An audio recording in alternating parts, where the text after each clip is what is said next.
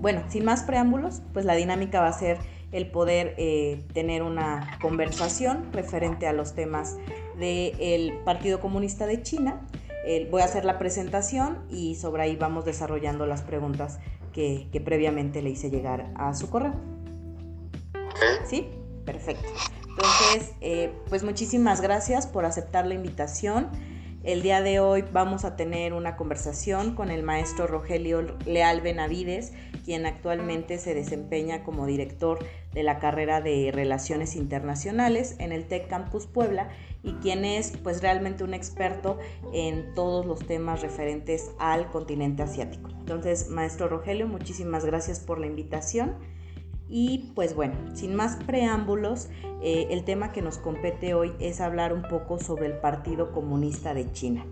Quisiera yo preguntarle qué, qué contexto debemos de tener previo en cuanto a la fundación del partido para entender su desarrollo. ¿Cómo surge el Partido Comunista de China?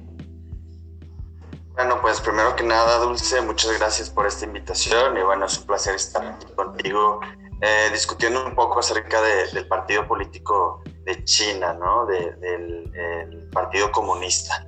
Entonces, eh, pues lo primero que nada, eh, tenemos que tener un, una presente, pues la, la, historia de China, que en 1911 cae la última dinastía y, y empieza China a convertirse pues en un estado pues se le llama un Estado-nación moderno, ¿no? Y esta, la última dinastía, la, la dinastía Qing, pues eh, pasó por ciertos eh, procesos en sus, últimas, en sus últimas décadas donde hubo decadencia, ¿no? Porque había eh, otros países que tenían mucho interés en tener control sobre China, ya que, pues, como sabemos, es el gigante asiático lleno de cultura, lleno de, de, pues de, una variedad eh, de cosas que, que lo hacen eh, un país o una nación o una región, lo podemos decir, eh, muy diversa. Entonces, cuando cae la dinastía Qing gracias a pues, conflictos internos y también los intereses de países del occidente que, que llevaban ya pues, muchos años tratando de, de tomar su, por así decirlo, su pieza o su, pieza del pie, del pastel, eh, pues entonces empieza eh, la gente, ¿no? Eh, los mismos ciudadanos chinos a tratar de ver cómo, cómo estar a la par con, los, con las demás naciones. Y al pasar de, empieza, bueno, el, esta es la era, empieza la era, eh, se le llama o se lo conoce como la era republicana y comienza a partir de 1912. Pero para llegar más adentrándonos a tu pregunta, pues el Partido Comunista China se funda eh, el primero de julio de 1921.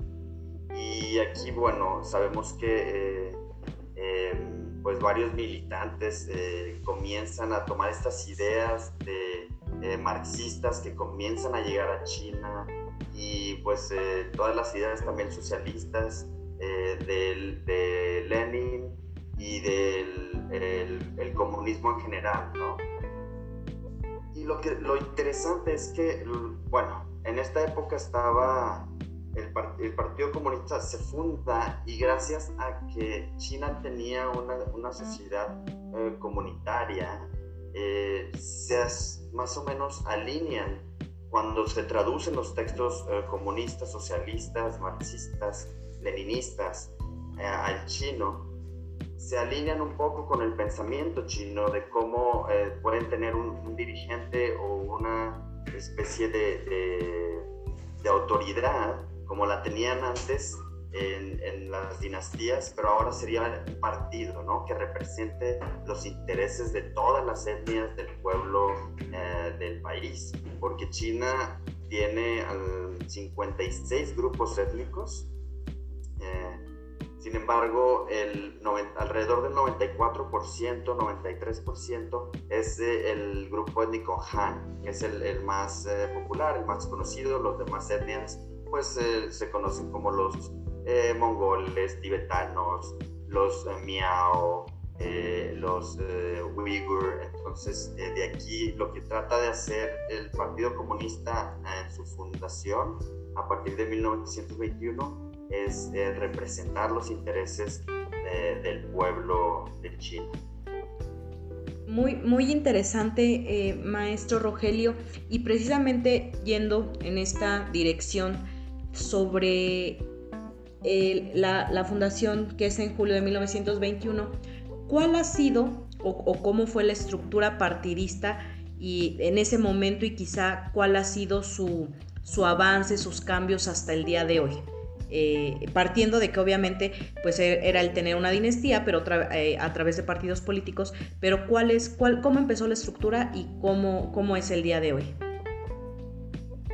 Sí, bueno, aquí lo que tenemos que también tomar en cuenta es que aunque el partido, eh, el partido comunista de China pues es el, está eh, liderando ¿no? Eh, el país. Sin embargo, existen otros partidos dentro de, además del Partido Comunista de China, son ocho, ¿no? Está el partido, bueno, el Comité Revolucionario de Kuomintang, la Liga Democrática de China, eh, el Partido Democrático Campesino y Obrero de China, el Jigongdang, eh, la, la, sociedad eh, y la Liga de Autonomía Democrática de Taiwán. Creo que también eh, me faltó mencionar el de la Asociación para la Constitución Nacional Democrática de China. Entonces, todos estos partidos funcionan en esta estructura partidista, pues es un sistema de partidos políticos que cooperan entre sí. Es una cooperación multipartidista sin embargo, pues obviamente está, eh, está dirigido por el Partido Comunista y lo que tratan de hacer es que de forma conjunta eh, el Partido Comunista de China y los demás partidos que acabo de mencionar, pues eh, intentan ¿no?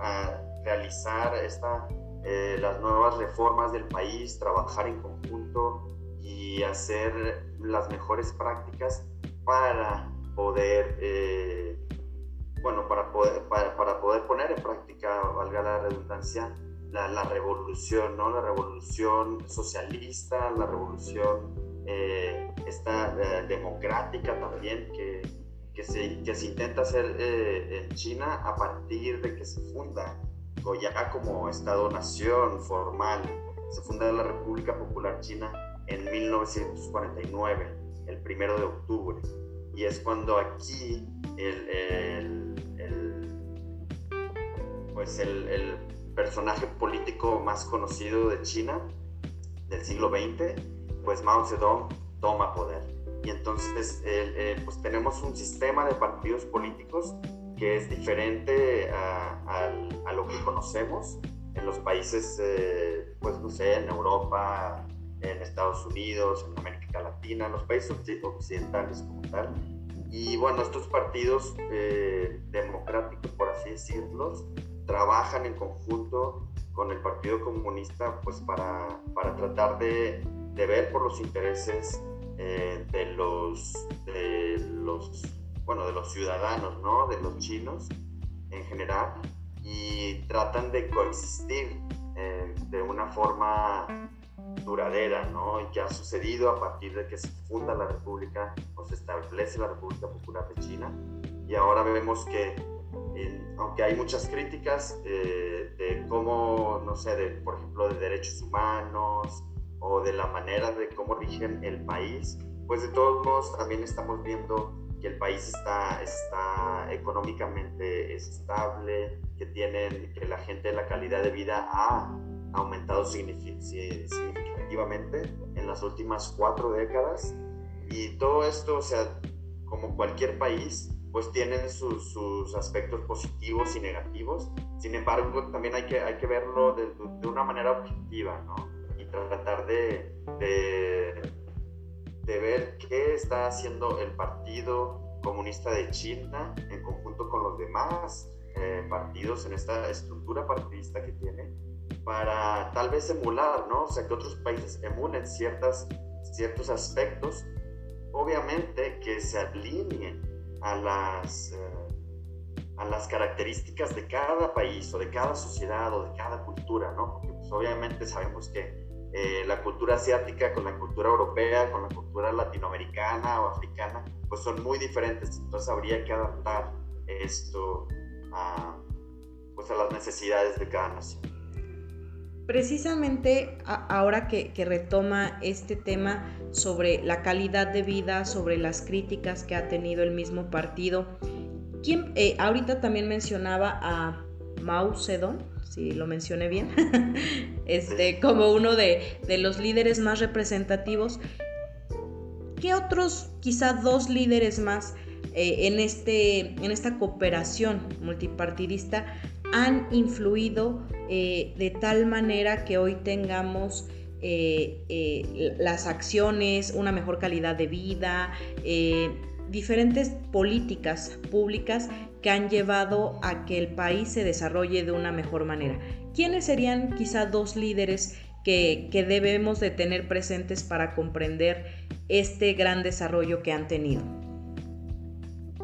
Bueno, pues esta pregunta, o sea, Sabemos que hay cinco generaciones de líderes, sin embargo, eh, para consolidar y acertar a tu pregunta, creo que, bueno, primero que nada, obviamente Mao Zedong, ¿no?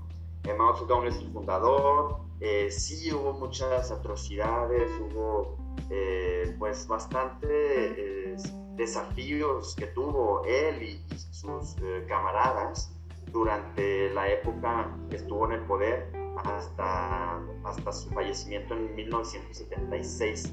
Precisamente durante el 66 al 76 estaba la revolución cultural y lo que pasó durante la revolución cultural era que Mao Zedong eh, puso al pueblo ¿no? a, releer textos antiguos para que los criticaran y vean que cómo su misión, esta revolución eh, socialista comunista que, tenía en mente cómo estaba, eh, iba, iba a llevar al pueblo a, una mejor vida. Sin embargo, esto también hizo que, eh, irónicamente, que la gente comenzara a, leer estos textos antiguos, por ejemplo, del, del, gran maestro Confucio, de su segundo, ah, de su segundo eh, este, Mencio, etc. Entonces, vemos que el pueblo comienza a retomar esta, eh, o sea, a visualizar la cultura china de una manera distinta y, hace que en lugar, bueno, que lo, critiquen, pero también lo empiezan a criticar constructivamente y ver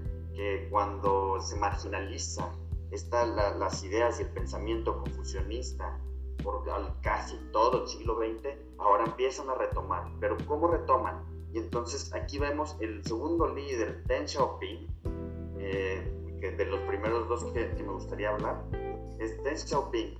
Él, eh, pues Deng Xiaoping es el segundo líder que toma poder después de que eh, Mao Zedong eh, pasa a mejor vida.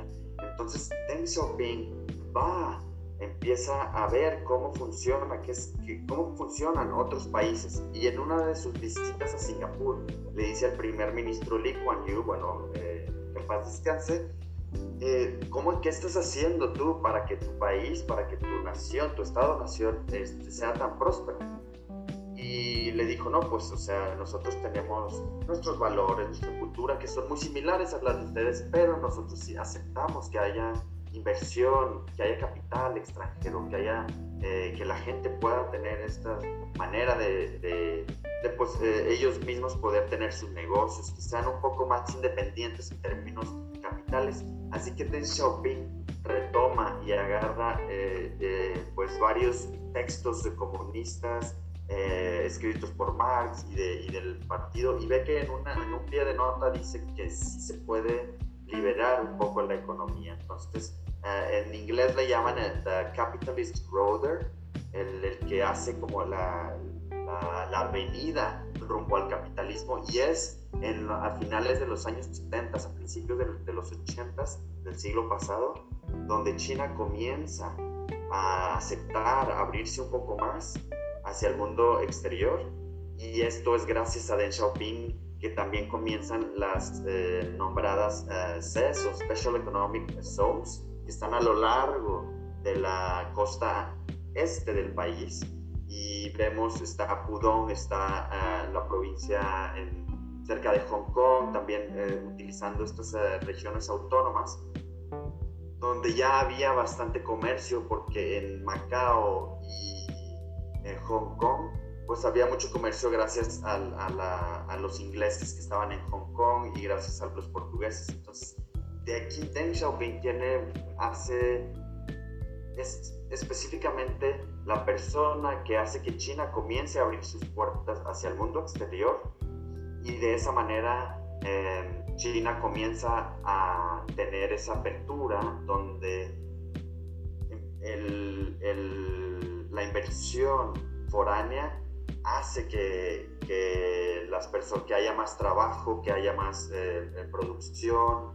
y entonces comienzan a vender estos productos que anteriormente eran productos pues de baja calidad, ¿no? Eran, y aparte eran copia, pero después de 10, 20, 30 años, 40, ahorita que ya vemos, ahora sabemos que China es, está, es líder en desarrollo, es líder en, en, en, este, en investigación, ya, ya estamos comprando sus productos, por ejemplo, eh, Huawei versus uh, Apple, y estamos viendo esta competencia. Y rápidamente, este, la segunda persona, bueno, después de Deng Xiaoping tenemos a Jiang Zemin y a Hu Jintao.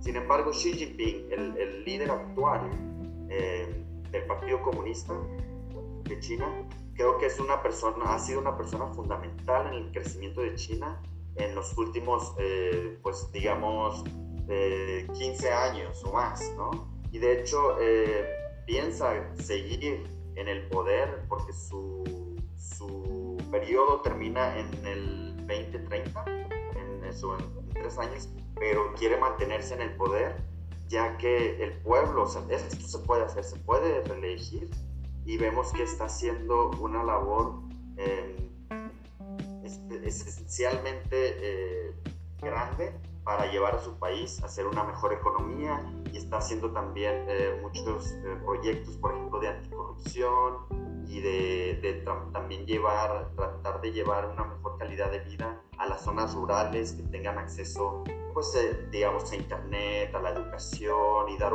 más oportunidades a las minorías chinas. Obviamente eh, aquí podemos entrar en un debate de, de si lo está haciendo bien o mal, pero se refleja en los porcentajes, en los números y en, y en el poder, ¿no? en las decisiones que ha tomado en estos últimos años y eso lo vemos eh, pues a nivel mundial. Maestro, pues de verdad es, es muy interesante. Traíamos, la verdad, una estructura de, de, preguntas, pero con toda la información que nos está dando, la verdad es que da un parteaguas para quizá poder desviarnos un poquito. Y, y no quisiera dejar de, de, cuestionar, porque es un tema que hoy en día, no solo en China, sino a nivel mundial, es muy controvertido. Y, y lo mencionó muy bien, el tema de derechos humanos. ¿Cuál ha sido quizá la, política más, este, criticada en tema de derechos humanos que, haya eh, pues promovido el, Partido eh, Comunista de China, pero que a su opinión personal en este caso ha dado resultados de cierta manera positivos?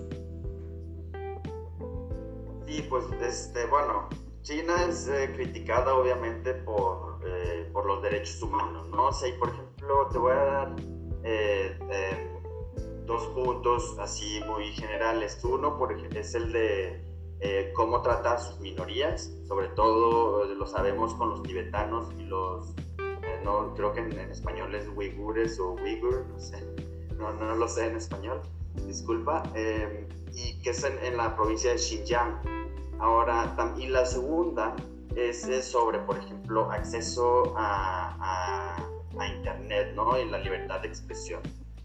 Con la primera, sí, desde pues, los años 50, eh, ¿no? Vemos que China eh, intenta, bueno, que Mao Zedong y sus camaradas llegan, eh, bueno, se, se, establecen en, en, en, el Tíbet, en el Tíbet, y, y pues sí, básicamente lo que, lo, o sea, la idea es, o sea, tratan de salvarlos, ¿no? Del régimen eh, que tenían, eh, pues, eh, religioso, ¿no? Cómo, cómo los, los monjes, bueno, en, la visión del Partido Comunista, como los monjes de alto rango, pues tenían sometida a, la, a, la, a su nación o a su pueblo y los utilizaban. Entonces China trata, o bueno, dice que quiere liberarlos. Y sí, pero sabemos que hubo muchas protestas, eh, hubo, eh, pues se tuvo que ir el, Dalai Lama, de estar exiliado, escondido, y pues bueno, ya no ha entrado desde, desde esas épocas, ¿no? Sabemos que ha sido todo un proceso muy difícil y en el caso de Xinjiang, que es la provincia al noroeste de China, también es una provincia muy grande, pues eh, tienen estas, las personas del grupo étnico Uyghur, eh, es eh, comúnmente eh, musulmán. Entonces, sí, por ejemplo, en China las etnias o, bueno, los grupos musulmanes no son bien vistos, por ejemplo, en algunas regiones. Sin embargo, me ha tocado vivir, por ejemplo, en la provincia de Yunnan, que hay mucho musulmán, y hay 23 de las 56, o tal vez más, pero alrededor del 50% de, los grupos étnicos viven ahí, bueno, varios, o sea, como de, las etnias que pueden vivir ahí. Y sí, también este, son, eh, eh, vemos en las noticias y bueno, lo que, lo que también eh, anécdotas de los mismos chinos que han escapado, que cómo, cómo los tratan o cómo tratan de adiestrarlos, ¿no? De decirles, oye, pues sabes qué, nosotros somos un país y, y puedes, o sea, tienes esta libertad de religión, sin embargo, pues tienes que también, eh, es un, es un tenemos que eh, vivir en una comunidad de futuro eh, compartida, ¿no? Compartida con las demás etnias. Sin embargo, vemos que, por ejemplo, en estas regiones como el Tíbet Xinjiang, pues el gobierno incita al, al, al grupo étnico Han, que es el, el más popular, a llegar a estas zonas. ¿Qué pasa? Pues los Han empiezan a hacer, o sea, el grupo étnico Han comienza a hacer sus negocios, el gobierno les da incentivos para que, bueno, se establezcan ahí. Y, bueno, y de esta manera, en lugar de, que, de impulsar a los grupos étnicos o las minorías étnicas a que hagan eso, pues vemos un grupo mayoritario, ¿no? Y que los reprimen o los discriminan. Pero poco a poco, también el gobierno lo que está haciendo es darles oportunidades a estas minorías. Por ejemplo, cuando tenía la ley de, eh, de, una, de un hijo, de solamente un hijo, una hija, de One Child Policy, eh, las minorías podían tener eh, más de, de, un, este, de un bebé o una bebé, ¿no? ¿Por qué? Porque pues incitaban a que, a que hubiese más gente de las minorías, ya que como comenté, pues más del 90% es del grupo Han.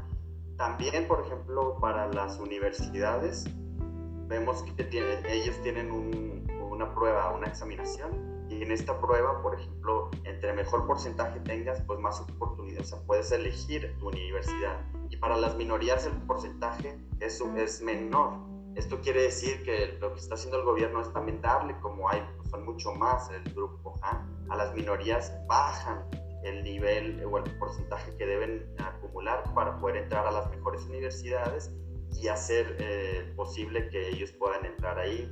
La segunda, eh, la segunda es eh, sobre la libertad de expresión y, por ejemplo, libertad de, de, acceso a Internet. Criticamos, de hecho me tocó precisamente el día que, que cancelaron o que eh, suspendieron los servicios de YouTube y Google, yo estaba en China, era, fue en el 2008 y yo estaba ahí, normalmente veía, pues podía tener acceso a YouTube.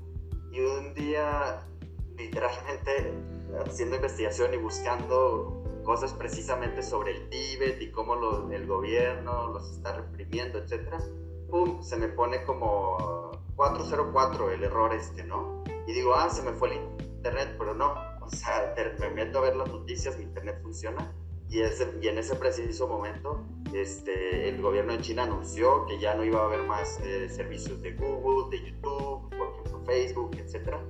Y fue muy interesante, pero aquí también tenemos que ver que la información que nos, nos provee YouTube, Google, etcétera, aunque tengamos nosotros fuera de China o, de países que no lo no sean libres, pues esa información que se nos, se nos, la están como ah, alimentando, ¿no? O sea, dependiendo a lo, donde damos clic y los, uh, todos los mecanismos de mercadotecnia. Entonces muchas veces creemos que tenemos esa libertad, pero realmente es una libertad que nos la están imponiendo las grandes compañías. Ya vemos si, por ejemplo, Netflix, pones Netflix, pues lo primero que te sale es debido a los clics que les has dado anteriormente. Entonces todo esto es, o, lo, mismo tu computadora porque está conectado el IP.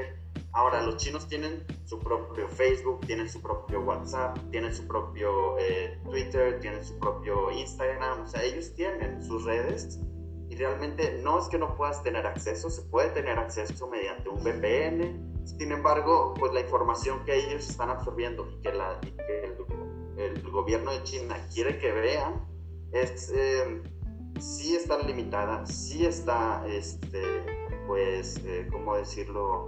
Eh, lo podemos ver como una represión de, de la libertad em, de acceso a redes o a Internet, pero también tenemos que ver que si ellos se alimentan de lo que el occidente quiere que vean, pues entonces el país puede llegar a, ser diferente y puede a lo mejor dejar de crecer, puede eh, tener eh, unas, eh, ¿cómo se llaman? Protestas, revoluciones, etcétera, que lo que vemos en Hong Kong también, digo, no que sea bueno o malo, pero hay que también ver que pues esta sociedad requiere otro tipo de información porque pues se maneja distinto, ¿no? Simplemente como es el Partido Comunista, no, no tiene esta estos votos como lo hacemos en México, como se hace en Estados Unidos o en Francia. Entonces, pues es distinto y aunque sí lo veamos como una, como eh, que oprimen la libertad de expresión, el tiempo que me ha tocado vivir allá, yo veo que la gente en general, ¿no? Pues digo, ya he estado en zonas rurales, en ciudades, en ciudades más grandes, etc. En general, pues no les hace falta eh, las necesidades básicas. Y esto, es, y esto es lo más importante, yo creo, para el gobierno china, que tengan pues un pueblo organizado, un pueblo este, con, las misma, con la misma visión que desafortunadamente lo veamos, y digo, no le aplaudo tampoco al gobierno, pero que de fuera de, de, de estar en China, o sea, como tercero, que nosotros veamos algunas de las acciones del gobierno como malas cuando pues lo que promueven al menos, promueven, no digo que lo sean, es que haya una pues una armonía dentro del país, que se, que se fortalezca y si ellos se alimentan de lo que vemos en el occidente, pues puede esto que, que el pensamiento de la gente y de cómo y de las, la visión eh, a futuro que el gobierno tiene. Obviamente no le aplaudo al gobierno y lo repito, este, pero sí hay que ver, o sea, que es una cultura distinta y que hay que tomar eso en cuenta y que tal vez estén limitando ciertas libertades para poder como nación hacer esa, esa, eh, ese desarrollo pacífico que tanto uh, promueven, pero pues sí también este, nos podemos, también hay que observar que hay eh, aspectos negativos y que esperemos que en, eh, en los próximos años sea un poco eh, más, que este liderazgo sea eh, más armónico y que, y que, bueno, que la gente, los reprimidos y la, la, libertad de expresión y esto sea un poco más amena y, bueno, tengan esta oportunidad de, de ser un poco más libres, por así decirlo. Ahora que, y desafortunadamente por el tiempo para ir culminando, maestro, eh, con todos los cambios que estamos teniendo, eh, definitivamente, bueno, el país asiático va mucho más adelantado quizá a comparación de, del continente americano en distintos aspectos tecnológicos, pero desde su perspectiva, ¿qué, futuro cercano le, espera ahora a China y sobre todo al Partido Comunista quizá en los próximos 10 años. ¿Qué esperamos? ¿Alguna, eh, ¿Algún cambio dentro de las, de las acciones políticas que han tenido? Eh, sobre todo, con, repito, con todos los cambios que actualmente estamos teniendo, ¿qué cambios quizá podría usted visualizar? Pues Pues es interesante, eh, pero creo que aquí me, hablas de 10 años y para, para, el Partido Comunista de China, 10 años es eh, un año para el continente americano. Ellos, o sea, ellos tienen esta visión a futuro. Por ejemplo, Deng Xiaoping dice en los 90 estamos en el, en el, a inicios de nuestra revolución socialista y faltan 100 años ¿no? para llegar al comunismo. ¿no? Y este también hay que ver que eh, China tiene, aunque eh, como comenté hace un rato, eh, reprimió, o bueno, estuvo marginalizado el pensamiento confucianista, ahora lo están retomando, estos valores tradicionales, la cultura, los principios. Todo esto se alinea de alguna u otra manera también con los valores socialistas esenciales, que es, por ejemplo, defender estos valores y, y tener virtudes cívicas, eh, también obviamente pues amor a la patria, ¿no? Amor al pueblo, a, hacer pues eh, que sea fundamentalmente una sociedad armónica, ¿no? Es lo que se le llama lo que, lo que tienen comúnmente. Entonces, algo que deberíamos aprender de China, o sea, retomando otra vez, ah, si queremos coger aspectos positivos, es que no, no tengamos esta visión del mundo de, de aquí a seis años ah, o a cuatro años en Estados Unidos y la reelección eh, nuevamente para que sean ocho, ¿no? Entonces, o sea, China como, como es el único, tiene el, el, este partido comunista, ellos eh, ven en su visión es a 40, 60, 100 años. Y entonces, aunque sí hay muchos cambios debido a las, a las a la situación actual que tenemos ahorita en el, en el año del 2020, tenemos que, o sea, China ya tiene eh, varias metas, varias eh, propuestas, varios objetivos que van de aquí al 2050, de aquí al 2080, al, es más, o sea, hasta 2100, ¿no? Entonces, esto es lo que habría que hacer porque, por ejemplo, si tenemos algún o alguna líder política y solamente se basa en tratar de hacer lo mejor que pueda durante los seis años o en esos seis años eh, dice, bueno, hacemos, no sé, por ejemplo, una inversión de infraestructura, pero luego la quitan, aquí es cuando, o sea, hay que darle seguimiento a eso y creo que es algo que podríamos aprender para tratar de, que lo que promuevan ah, hacia el futuro los líderes políticos pues tomen esta visión de, que sea no, de 10 años ni de 20, sino de 40, 50 o 60. Maestro Rogelio, pues de verdad esta plática nos podríamos llevar horas. La verdad es que es muy, muy interesante y sobre todo pues no cualquiera lo explica como usted, a lo cual agradezco. Repito, es eh, el, maestro Rogelio Leal, quien es doctor en ciencias políticas, tiene estudios en Asia y, bueno, actual director de la carrera de Relaciones Internacionales, a quien le agradezco muchísimo eh, este espacio, esta plática y sobre todo que bueno, pues la podamos compartir con muchísimos más compañeros para que se interesen sobre todo en este, en este partido comunista que que ha hecho muchísimo, pero sobre todo pues en Asia, que está, que está revolucionando muchísimas cosas. Entonces, maestro Rogelio, de verdad le agradezco muchísimo y espero pues haya sido de su agrado esta plática que tuvimos. No, pues gracias a ti, Dulce. Este, y sí, pues eh, alentar a los estudiantes que, que tengan esta, esta, otra visión, ¿no? Ahora, antes el, el, el, el, el oriente, perdón, volteaba a ver al occidente y creo que ya es tiempo de que el occidente voltee a ver al oriente y ver cómo están creciendo países como China, Corea del Sur, este, bueno, regiones, está Taiwán, Hong Kong, eh, tenemos a Singapur, etcétera, que han ido creciendo en los últimos 30, 40 años de una manera eh, exponencial y esperemos que en América Latina eh, podamos llegar a ser también este, estemos a la par ¿no? de estas economías que son potencias mundiales y que también están mejorando la calidad de vida de sus ciudadanos. Así es, maestro. Pues muchísimas gracias, de verdad, muchas, muchas